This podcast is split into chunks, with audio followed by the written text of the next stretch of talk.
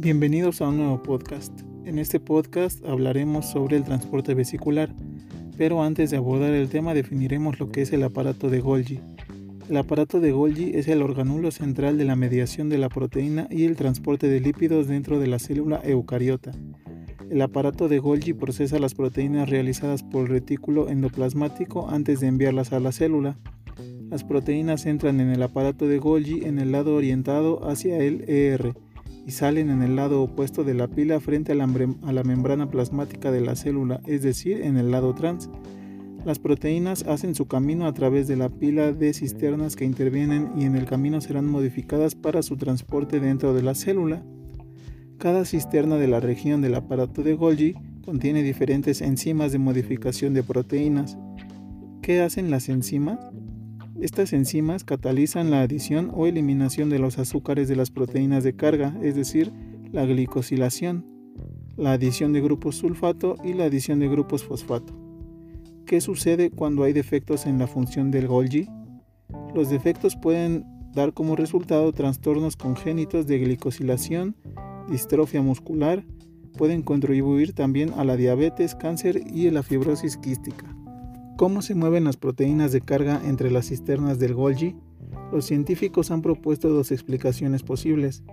El primero es el modelo de transporte vesicular y el segundo el modelo de maduración cisternal. El modelo de transporte vesicular menciona que las cisternas del Golgi son compartimentos que albergan enzimas de modificación de proteínas que funcionan para añadir o eliminar los azúcares añadir grupos sulfato y otras modificaciones. Las vesículas llegan a cada cisterna llevando proteínas de carga, luego son modificadas por las enzimas residentes ubicadas dentro de esa cisterna. Después nuevas vesículas que llevan proteínas de carga brotan de la cisterna y viajan a la siguiente cisterna estable donde las enzimas adicionales procesan las proteínas de carga. Ahora, el modelo de modulación cisternal menciona que las enzimas en cada cisterna individual cambian a medida que pasa el tiempo, mientras que las proteínas de carga se quedan en el interior de la cisterna. Este modelo tuvo un amplio apoyo, pero luego los científicos identificaron un gran número de, pequeños, pequeñas vesículas de transporte que rodean al aparato de Golgi y se desarrolló el modelo del cual hablamos anteriormente. Pero ahora veremos la nueva evidencia que apoya al modelo de maduración cisternal. En la década de 1990, los científicos estudiaron varios tipos de células para tener más conocimiento sobre el aparato de Golgi.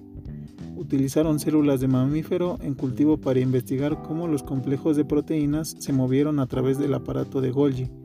Utilizaron también inmunomicroscopía para seguir el camino que seguían rígidos trímeros de procolágeno en forma de barra a través del Golgi observaron procolágeno solo dentro de las cisternas del Golgi y nunca dentro de las vesículas.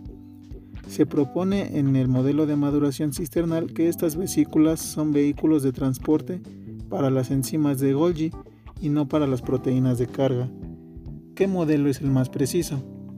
Hoy en día la mayoría de los investigadores coinciden en que la evidencia favorece al modelo de maduración cisternal.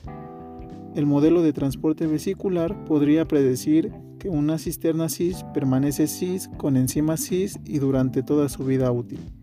Y el modelo de maduración cisternal predice que una cisterna cis recién formada maduraría como cisterna medial y a continuación una cisterna trans, antes de romperse cuando su contenido se envasará para su destino final que es la célula. Los resultados de los investigadores proporcionaron una fuerte evidencia para el modelo de maduración cisternal. Eso es todo, espero que me hayan entendido y nos vemos en el próximo podcast.